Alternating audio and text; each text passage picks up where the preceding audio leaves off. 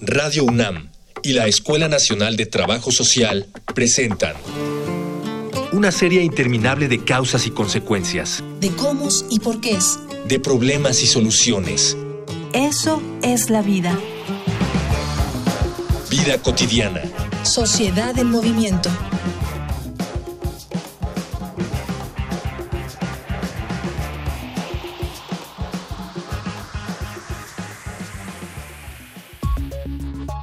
Ante la muerte, es difícil encontrar una reacción que parezca adecuada. Frente a la pérdida de nuestros seres queridos, a lo largo de los siglos hemos generado ritos y tradiciones que de alguna u otra manera nos ayudan a mitigar el dolor e iniciar el proceso emocional del duelo. Desde oficios religiosos y homenajes hasta representaciones más dramáticas del dolor, como solía ser la vieja práctica de contratar plañideras, que con grandes aspavientos y ruidosos sollozos expresaban el dolor que embargaba a los familiares. Para hablar sobre la familia y los procesos de duelo, en esta emisión de Vida Cotidiana, Sociedad en Movimiento, hablaremos con el maestro Raúl Ramírez Pérez, trabajador social del IPN y colaborador del Hospital Psiquiátrico Infantil Juan N. Navarro, y con el licenciado Javier Gaitán Flores, trabajador social médico del IMSS, egresado y maestrante de la Escuela Nacional de Trabajo Social. Dialogar para actuar, actuar para resolver.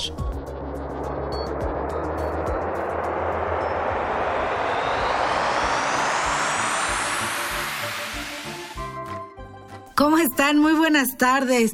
Hoy, 4 de la tarde, estamos iniciando el programa Vida Cotidiana, Sociedad en Movimiento y por supuesto le damos la más cordial bienvenida. A, estamos aquí en el 96.1. Mi nombre es Gloria Tocunaga y... Ajá, ¿qué tal? Ángeles Casillas, de verdad es un gusto que podamos coincidir en otra emisión más de nuestro maravilloso programa donde hemos abordado temáticas de verdad de interés para usted, para la familia, para los jóvenes. Y justamente el día de hoy tenemos un programa especial, de especial porque todos estamos implicados en esa situación. ¿Y qué tiene que ver con ello? Nuestras pérdidas, todos, independientemente de la edad, del contexto económico, cultural, todos afrontamos pérdidas de diferente índole. Hoy hablaremos de familia y duelo. Antes, les recordamos nuestros distintos medios de contacto, sugerencias, observaciones. Adelante. Facebook, Escuela Nacional de Trabajo Social, ENTS, UNAM. Twitter, arroba comunica, ENTS. Instagram, comunicación, ENTS. Y estamos de regreso aquí en la cabina en el programa Vida Cotidiana. Les voy a presentar para hablarnos de este tema familia y duelo a nuestros invitados. Está en el estudio el maestro Raúl Ramírez Pérez, que es trabajador social del IPN y es colaborador del Hospital Psiquiátrico Infantil Juan N. Navarro. Y también se encuentra con nosotros el licenciado Javier Gaitán Flores, trabajador social médico del IMSS. Y vamos a hablar de esto, de esto del duelo, de qué es, qué significa, en qué momento lo detectamos y todo este tipo de cosas, Ángeles. Sí, podemos empezar, licenciado Gaitán, con, con esta parte de qué debemos entender por duelo. Claro, muy buenas tardes. Este, el duelo como tal es una reacción humana que tenemos este, hacia las pérdidas. Puede ser hacia una pérdida de cualquier índole o alguna pérdida de algún familiar.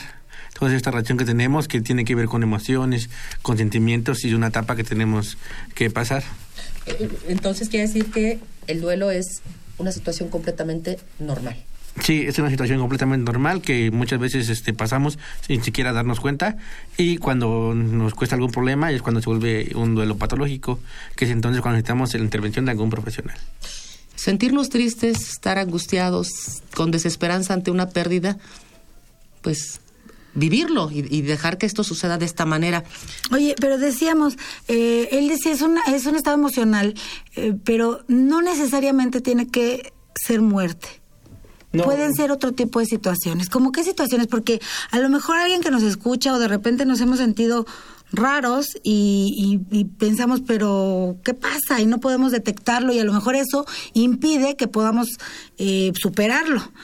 ¿En qué tipo de situaciones también podemos llamar eh, que estoy en, una, en un estado de duelo? Sí, este, por ejemplo, en la separación de, un, de una pareja, en la pérdida de un empleo, también la muerte de una mascota, cambiarnos de casa, este tipo de cosas, pues son cosas que tienen algún duelo. Muchas veces, este, pues en la cotidianidad, este, cuando cambiamos de pareja, nos sentimos tristes por un tiempo, pasamos un duelo, te digo que muchas veces sin saberlo, y ya lo superamos y pues ya ese tipo de cosas, pero hay veces que, que en ese tipo de duelos, pues se nos complican las cosas y es cuando este, vienen los problemas y, pudiera ser algo muy muy como ejemplo este cuáles son estas estas fases etapas hay algunos que lo manejan como como fases o etapas y otros que dicen son tareas que la persona tendría que estar trabajando porque solamente así se puede superar. Cómo sería este proceso maestro maestro Raúl. Bueno, el, el duelo eh, conlleva varias, eh, bueno, es un proceso y lleva algunas etapas que son conocidas como la etapa de la aceptación, de la negación, de la depresión, del enojo y hay una fase que se llama el recontrata. Eh, muchas de las familias eh, o de los individuos que viven el proceso de duelo no se percaten en muchas de las ocasiones que están pasando por este tipo de, eventos. E incluso yo me he percatado durante las eh, intervenciones que yo hago con los familiares en mi institución, hemos encontrado que a veces van desfasados. El padre puede estar en una etapa de enojo y la maestra puede estar en una etapa de depresión. Se puede, y entonces, pues ni uno ni otro se ayuda. Exactamente. Esto causa fricción entre ellos y un desconcierto. Y aunado a esto, pues bueno, sin buscar el apoyo profesional, pues es más complicado para ellos. Incluso en alguno de ellos puede ser más aguda el, el duelo, ¿no? Y, entonces, ¿Y cómo yo en casa puedo decir, estoy en duelo y no me había dado cuenta, estoy en duelo y necesito ayuda. Eh, ¿Hay algún semáforo? Yo creo, yo creo que la parte, la parte importante sería especificar qué tipo de duelo. El duelo es algo completamente natural. Sí. Sí, es, es la tristeza ante una pérdida, una separación, un bien material, como lo decía eh, el licenciado Gaitán, hacia una mascota, ¿por qué no decirlo? Es normal. Mis sentimientos de tristeza, tengo que hacerlo, tengo que pasarlo, vivirlo. ¿Cuándo se convierte esto en patológico? ¿Cuándo puedo decir que la persona no logró con sus propios recursos, ni individuales ni familiares, abordar este proceso que de alguna manera el cuerpo está diseñado para hacerlo? Bueno, este, hay indicadores que, que nos, nos muestran que es un duelo patológico. Por ejemplo, en el caso de una muerte este, de algún, este, alguna pareja, un esposo una esposa, pues el esposo muestra este, falta de sueño, falta de apetito, entran en depresión, no quieren ir a trabajar. O sea, son cosas que están afectando realmente su, su vida cotidiana. Entonces, en ese momento en el que ya está afectando las relaciones sociales, cómo te convives con los demás, es cuando ya te das cuenta pues que es un duelo patológico y es cuando ya se acercan a algún profesional de la salud para saber qué es lo que está pasando. ¿Hay algún tiempo eh, que, que, sea el, regular que debe durar un duelo o debe o, o, no hay tiempo, no? ¿O qué tan prolongado? ¿Qué tan prolongado debe ser para que yo diga, oye, ya tengo que levantarme y tengo, necesito ayuda porque ya ya pasó, ya mi trabajo lo perdí hace cuatro años, ya tengo que buscar otro. Claro. ¿Cuánto, ¿Hay algún tiempo? Bueno, en este caso, eh, varios autores manejan diferentes tiempos. Eh, algunos manejan que es un año, año y medio, incluso algunos dicen que puede ser dos años. Pero esto va a depender mucho de la fortaleza del carácter y de la resiliencia del individuo. Claro. Y, y, hay, hay formas de, de ayudarlo. Yo, yo, yo preguntaba esta parte de, de, cómo podríamos detectarlo. ¿Nos, ¿Nos quieres decir algo, Javier? Este, sí, les comentaba este, del tiempo. Este, también tiene mucho que ver con el apego que tenías hacia, hacia la pérdida que, que sufrimos. Si fue, no es lo mismo perder este, a un esposo, a un hijo, entonces, este, pues dependiendo del apego que tengas a esa persona, pues es el, el, tiempo que vas a durar el duelo y también el contexto en el que vivas. Las redes de apoyo familiar pues son muy muy buenas en cuanto al duelo, este, que te apoyan, este, todo ese tipo de cosas del contexto social, pues esos son los que te ayudan a, a pasar un duelo. Sí, Raúl.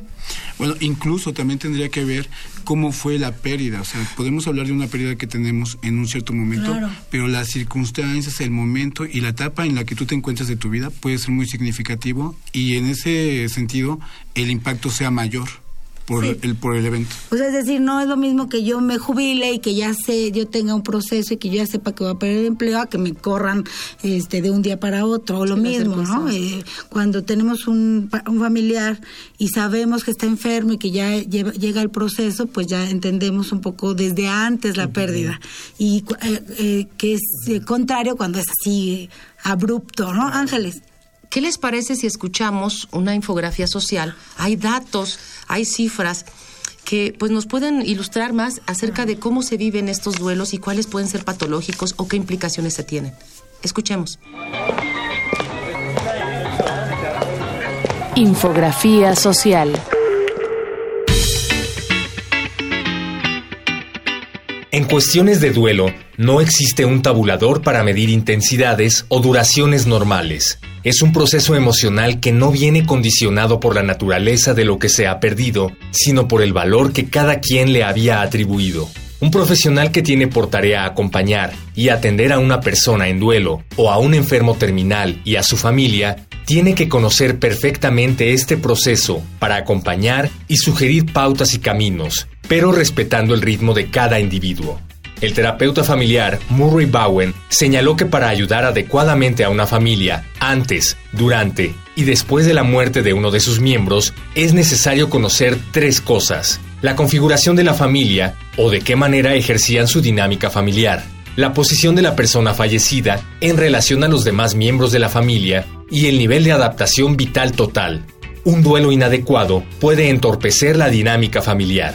Desde el punto de vista de la terapia, la familia es una unidad en interacción donde los miembros se influyen recíprocamente, por lo que no es suficiente tratar a cada integrante en relación con el fallecido, sino con toda la red familiar. La facilidad con la que los miembros de la familia expresan sus emociones al interior de la misma es también un factor fundamental para el sano desarrollo del duelo.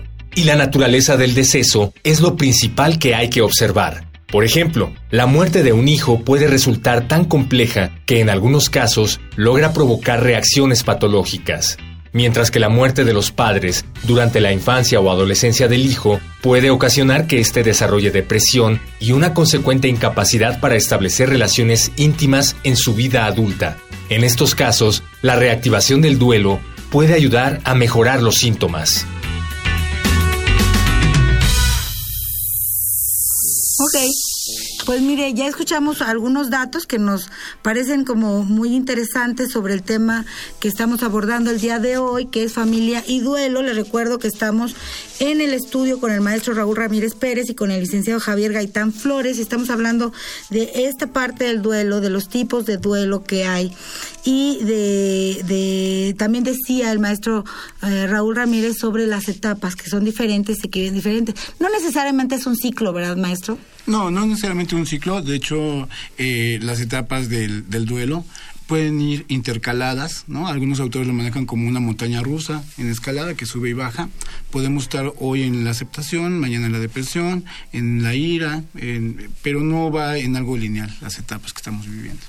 Fíjate que, ahora que comentaban nuestros invitados antes de la infografía, todas las implicaciones de estos recursos individuales, familiares que se tienen, de las diferentes, eh, digamos, apegos que tienes a personas, a objetos, a relaciones, pero también me quedo pensando en, en las circunstancias en, en, las que también se da una pérdida. Pensemos en la muerte, ¿sí?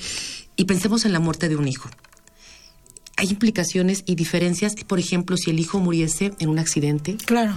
Si el hijo muriese por un suicidio, si el hijo muriese porque lo dejaste al cuidado de otra persona y hay cierta culpabilidad. Es decir, hay todavía mucho más implicaciones intrínsecas que tienen que ver con la afectación que la persona puede estar presentando y que definitivamente, y creo que podemos aprovechar la experiencia de nuestros especialistas para abordar qué recursos, qué estrategias podemos desde nuestra academia, desde nuestras trincheras, aportar a los demás que están transitando por estos duelos no elaborados o patológicos.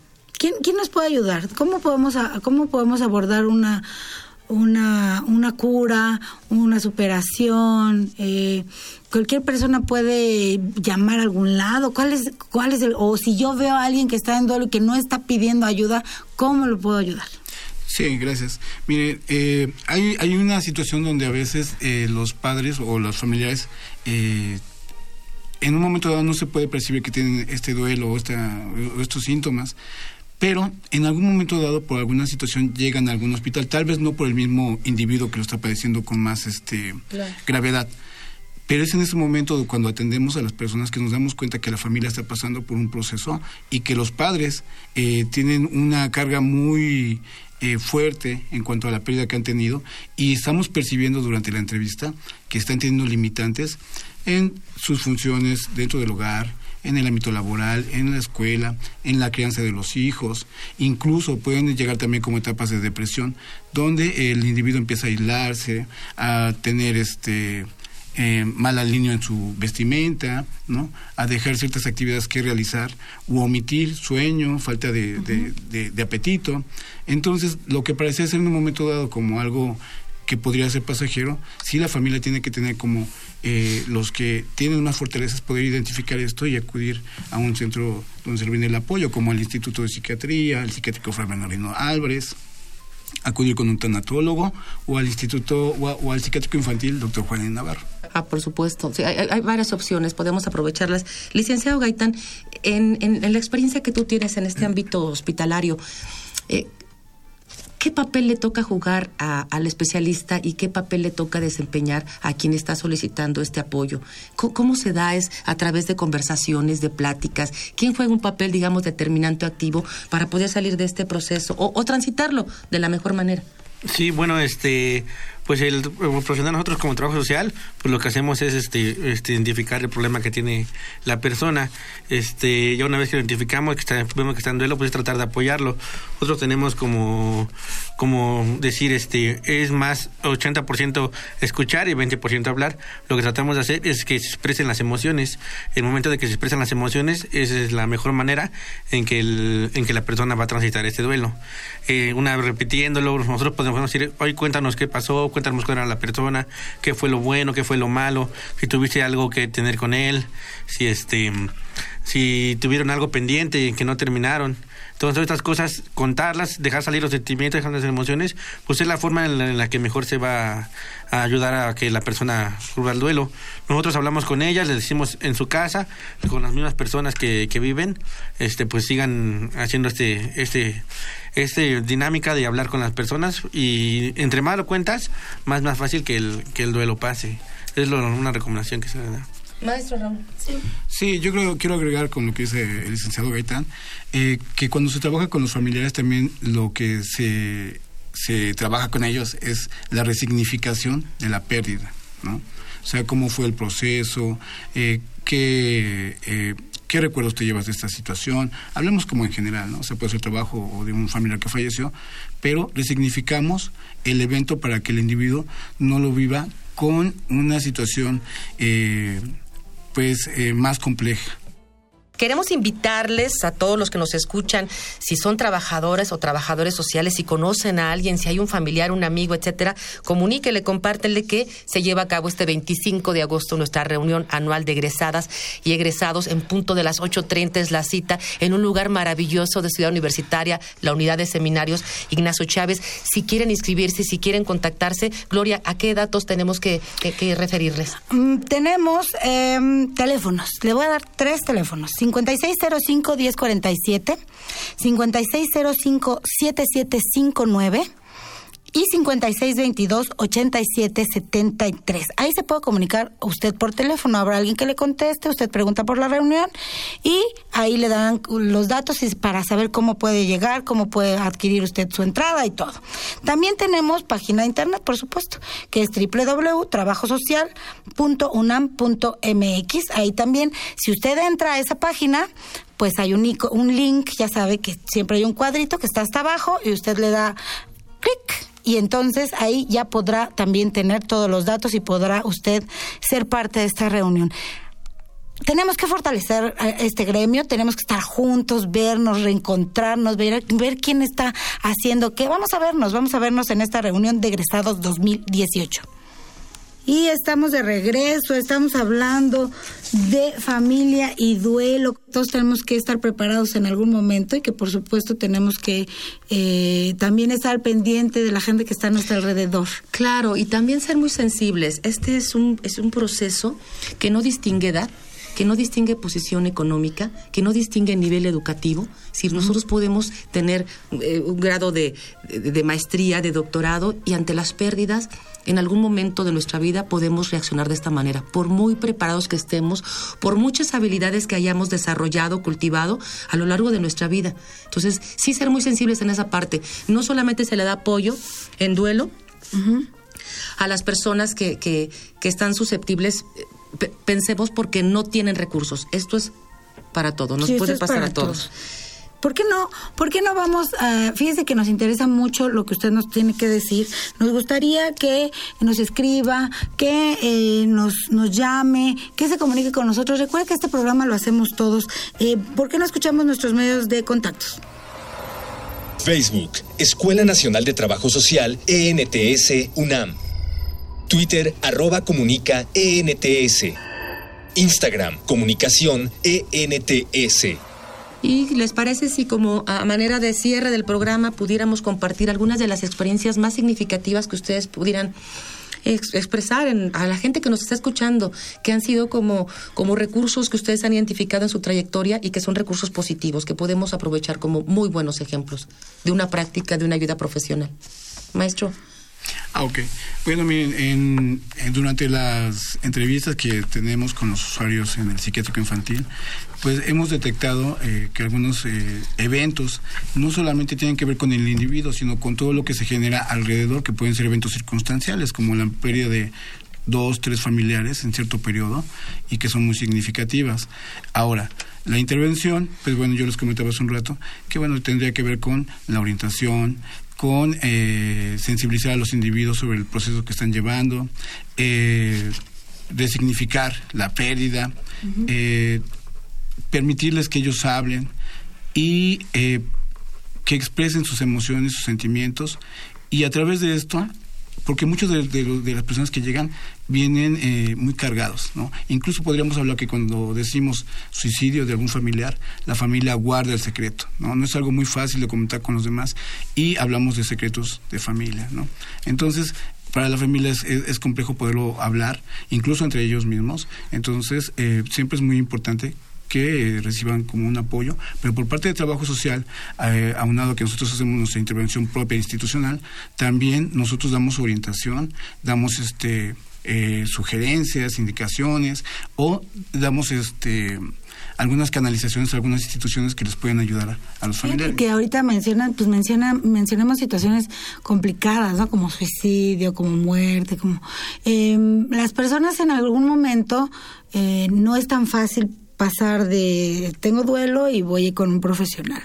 Ha- ¿Habrá literatura, eh, algún tipo de Ah, estaría súper bien que nos pudieran de, recomendar. de videos, de películas que a lo mejor nos lleguen a sensibilizar, a sensibilizar de tal manera que digamos, "Bue- bueno, de aquí voy y, y- y mi siguiente paso es un profesional o ya mi mejor amigo y decir, ¿por qué o, o no? un recurso más. Sí, ¿no? Además sí, del acompañamiento, un recurso más que pudiera apoyarte, algún texto que nos pudieran recomendar. Claro. eh, bueno, to- tomo un poquito la palabra al licenciado Gaitán. Eh, yo le recomiendo mucho el libro eh, La Rueda de la Vida, de Elizabeth Kubler-Ross. La rueda de la vida, tome nota, la rueda de la vida. Ese es un buen libro, ajá. Otro libro, Las cinco personas que te, que te encontrarás en el cielo, es de Milch Hallman. Y también es, hay película de este, de este libro. Entonces, yo durante las entrevistas, cuando he recomendado este, este libro y esta película, la mayoría me ha dicho que ha sido muy significativo para ellos y les ha ayudado a poder avanzar en su proceso de duelo. Sí, licenciado Gaitán. Este, sí, este, por ejemplo, para el duelo anticipativo, que es para personas con enfermedades crónicas, que es otro tipo de duelo en el que pues vamos viendo cómo la persona va deteriorando y al final va a llegar la muerte. Un buen libro que para, esa, para ese duelo, pues es este Martes con mi viejo profesor, igual de Mitch Albon, que va enseñándonos algunas este pues como algunas enseñanzas de cómo vivir esta etapa. De, de duelo. ¿Hay, algo- hay grupos eh, de, de duelo en los hospitales, en, en algunas eh, centros de salud? En algunos sí los hay, por ejemplo, como en cancerología, sí hay este tipo de, grupos de apoyo para... ¿Puede ir la familia? Pueden ir, claro, bueno, claro, si tu familia está este, en este tipo de instituciones. Exactamente. Pero si no fuese el caso, pues bueno, buscar a un tanatólogo o incluso, digamos, nosotros que estamos en, en, el ambiente institucional, también pueden acudir al área de trabajo social, donde también le podemos brindar la orientación. No somos especialistas, no somos tanatólogos, pero tenemos esta... No todos. No, todos, exactamente. Y podemos brindar este, este, por lo menos esta canalización a otras instituciones. Sí, hablamos de la em, de, la muerte, de la pérdida. Eh, sí, sí, sí creo que es importante que busquemos ayuda, que, que nos queramos a veces vivir siempre, eh, no es traicionar lo que perdimos, ¿no? Vivir, eh, vivir otra vez no es traicionar lo que dejamos. Ah, hay que, hay que, hay que seguir adelante, se vale, se vale seguir siendo feliz después de, de alguna pérdida, se vale reconstruir la vida, eh, se vale mirar una luz y decir, sí, yo sigo vivo, lo que se perdió está atrás, yo eh, tengo que seguir adelante, eh, lo mismo con un trabajo, lo mismo con una casa, lo mismo con un, con a lo mejor alguna, en, en, este, en estos micrófonos hemos hablado también con gente migrante, refugiada, y pues también son pérdidas, salir de un país a otro y se vale ser feliz en, en la nueva situación. Sí, y, creo que lo más importante eh, sería, si por alguna razón no sucede de esta manera, Claro. No lo podemos afrontar de la manera en que pensamos que se tendría que trabajar, porque el duelo es algo completamente natural, es decir, lo transitamos todos, no nos damos cuenta, pero lo hacemos ante muchas pérdidas, ¿no? Significativas o no en nuestra vida. Hay especialistas, hay personas que les pueden apoyar. Eh, cultivemos pues esta, esta, esta idea de, de, una cultura como de, de salud mental, una cultura de acompañamiento que nos hace muy bien en estos procesos. Maestro Gaitán, para concluir. Bueno, pues le hacemos la invitación a todos los, por ejemplo, este, los derechohabientes del IMSS, donde nos estamos ahorita laborando, que si tienen algún este, proceso de salud, de enfermedad, cómo podemos apoyar, se acerquen al área de trabajo social. Este, nosotros tenemos las herramientas para apoyarlos, o como dice mi compañero, para mandarlos a otra institución, a otro, otro nivel de salud, Ajá, para canalizar este, eh, con el especialista pues que los pueda atender. Sí, maestro Raúl. Bueno, yo agregaría para terminar eh, que cuando vivimos el, el duelo, pues siempre se comenta que hay este dolor, ¿no? Pero un grado superior es el sufrimiento, ¿no? Entonces, eh, lo, que invitamos aquí es que cuando detecten alguna situación, pues acudan con los profesionales, pero como decían hace un momento, me quedo con esta parte, ¿no? Buscar esa paz, ese equilibrio, esa situación de trascender como individuos, eh, pasando estas etapas y bueno, y continuar eh, siendo funcionales en la vida para con la gente que convive con nosotros. Porque de lo que se trata es de vivir mejor siempre, de tratar de estar en el mejor estado. Y se nos acaba el tiempo, este programa, ya sabe, cuatro, de 4 a 4.30 y se acabó, se acabó. Y en este momento ya Ángeles se nos acabó el programa de vida cotidiana. Y pues, ¿qué hacemos? Pues agradecemos, por supuesto, a todos los que hacen posible. A ustedes, por supuesto, que nos hacen favor de venir a, este, a estos micrófonos.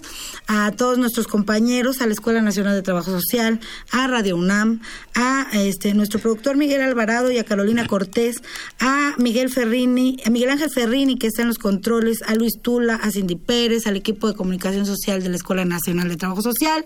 Y mi nombre es Gloria Tocunaga. Me despido junto con mi compañera. Sí, que pasen una excelente tarde. Nos escuchamos el próximo viernes 4 de la tarde. Soy Ángeles Casillas. Bonito fin. Gracias. Vida cotidiana es una coproducción entre Radio UNAM y la Escuela Nacional de Trabajo Social.